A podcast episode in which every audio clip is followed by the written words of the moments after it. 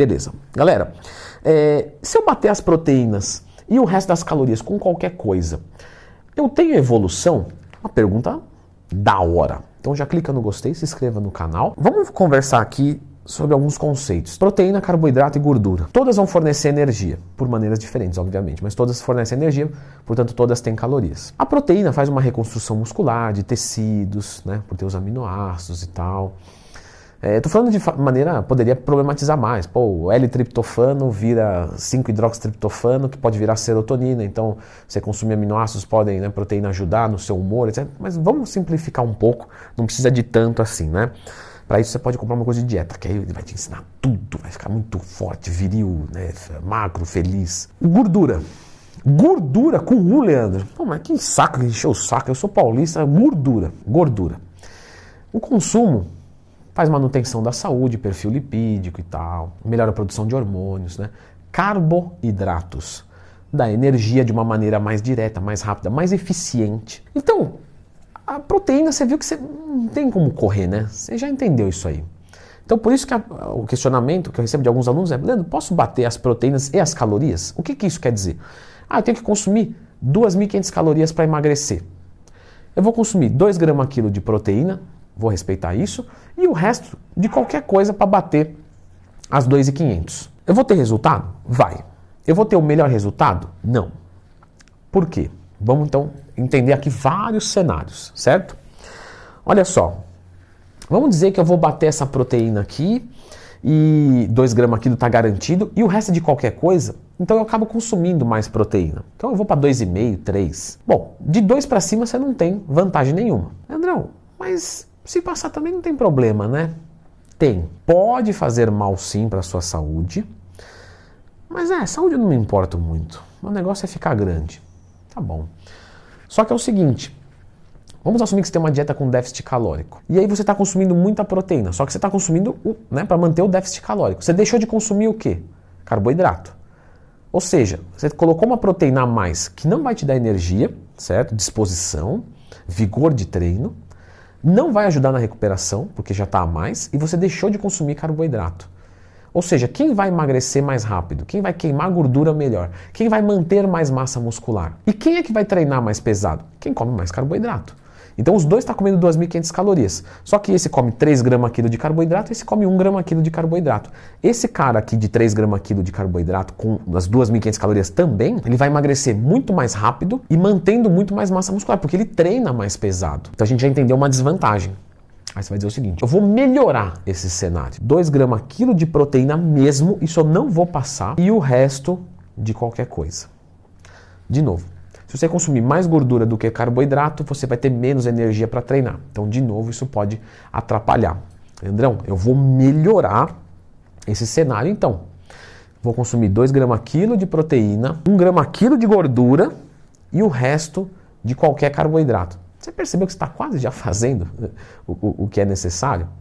Mas tudo bem, vamos entender isso aí. O resto de qualquer carboidrato. Galera, é um bom cenário. Ah, mas eu vou comer lixo, eu vou comer. Lixo não, né? Comida não é lixo não, gente. A gente fala brincando dia do lixo, mas é, né, comida é uma coisa muito boa. Então eu vou comer, sei lá, besteira, comer comida que é besteira, comer batata frita, é, carboidrato de alto índice glicêmico. Então, quando você coloca o índice glicêmico alto, você piora a tua sensibilidade à insulina. Quanto mais insulina você precisar para fazer a mesma síntese proteica, mais você engorda ou menos você perde gordura, porque ela é lipogênica. Lipogordura, gênica geração, geradora de gordura. Por isso que você não vê gente fazer ciclo de insulina, porque a insulina é o hormônio mais anabólico, só que engorda. Qual é o fisiculturista que usa insulina? É o que já está usando o GH, que o GH é hiperglicemiante. Então, às vezes, ele, controla, ele usa até para controlar o colateral do GH. Mas que bagunça, né? Então, é realmente. Então, se você está ainda nesse ponto de ah, vou comer proteína e o resto de qualquer coisa. Esquece droga, tá? Não é para você, definitivamente. A droga, ela é para quem quer um resultado muito diferenciado, que abrir mão da saúde, parcialmente, e tá fazendo tudo perfeitamente. Ela vem depois, talvez. Né? E de preferência, não. Né? Leandrão tá passando um pano, tô. Porque senão vão derrubar o canal, então não usa droga, não. Quem usa esteroide não tá com nada. e é tudo isso. Leandrão, mas você fez o vídeo do seu primeiro ciclo que você contou tudo, né? É, mas eu fiz besteira. Tira da frente isso aí, tá? O negócio é ficar natural o resto da vida. Beleza. Então, se você tiver uma insulina que funciona melhor e o índice glicêmico ajuda, não só, tá? Aeróbico, carga glicêmica, outras coisas, mas o índice glicêmico influencia você vai ter um rendimento melhor. Porém, a gente tem que citar uma coisa aqui muito importante. Vamos dizer o seguinte: poxa, estou querendo ajudar minha mamãe. E ela nunca fez dieta, e ela tem mais de 50 anos, então assim, é muito complicado e tal. Ela está muito obesa, preciso salvar a vida dela. Você vai levar no nutricionista, mas Leandro, eu não tenho dinheiro para nutricionista. Vamos falar de mundo real. Vamos falar de mundo real. Ninguém está desmerecendo o nutricionista. É óbvio que é o melhor cenário é você levar no profissional. Mas eu não tenho dinheiro. E eu gosto da minha mãe. O que, que eu posso fazer por ela? Vamos trabalhar com redução de danos. Isso é pilar da área da saúde. Para uma pessoa que não faz nada, está obesa, está comendo mais caloria, está engordando, tá... se ela controlar a caloria, a caloria dela, já tá bom.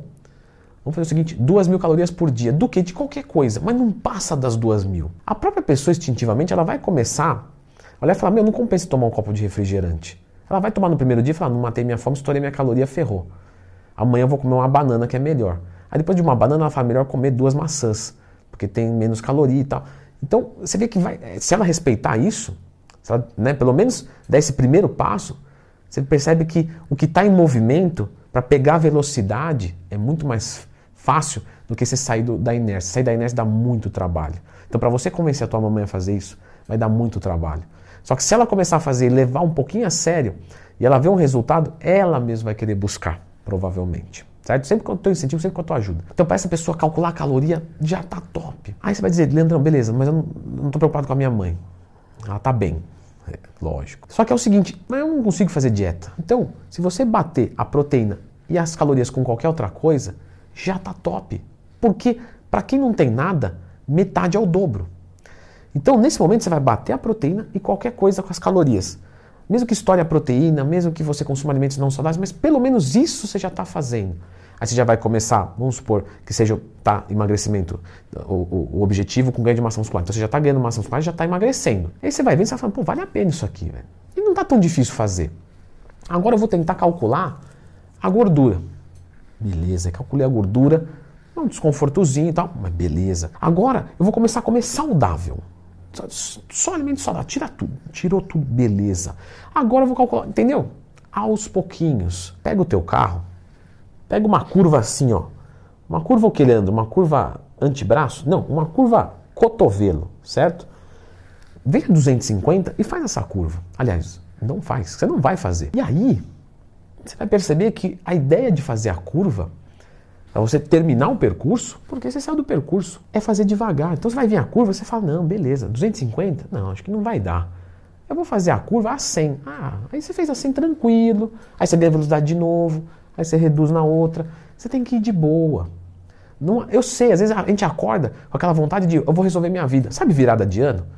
Eu vou fazer isso, isso, isso, isso, isso. Não faz nada. Faz, faz dois dias, uma semana. Se fizer muito, faz um mês. Você vai voltar a ser gordo, vai voltar a ser fraco. Aliás, você nem deixou de ser, você só melhorou um pouco. Para quem não tem nada, metade é o dobro. Se você não faz nada, beleza, já começa por aí. É um bom começo, é mais fácil. Você vai engrenando, aí você vai problematizando. Você... Aí você vai deixando mais difícil, mais difícil, porque seu corpo vai precisando também para você continuar evoluindo. E beleza. Agora, se você quer ter um melhor resultado, não faça isso, certo? Mas o melhor resultado, você é atleta? Porque se você é atleta, você vai ter que dar o sangue mesmo e já era. Se você não está disposto, se você já está na dúvida, você não é atleta. Hoje não. Pode ser que amanhã você acorde com outra mentalidade. Beleza, mas hoje você não tem a cabeça de atleta. Atleta não questiona se tem um caminho mais fácil. Atleta não quer fazer um mais fácil e abrir mão um pouquinho do resultado. Ele quer fazer o melhor resultado, custe o que custar. Certo? Leandrão, muito legal essa, essa história aí. Eu sou mais para iniciante mas eu quero competir. Quanto é que gasta para ser um fisiculturista? Um, será que uns mil reais por mês dá? Uns três? Vou deixar vocês com esse vídeo aqui, que o pessoal teve bastante curiosidade. É, quanto gasta para ser um fisiculturista mensalmente? Hum, dá uma olhadinha aqui.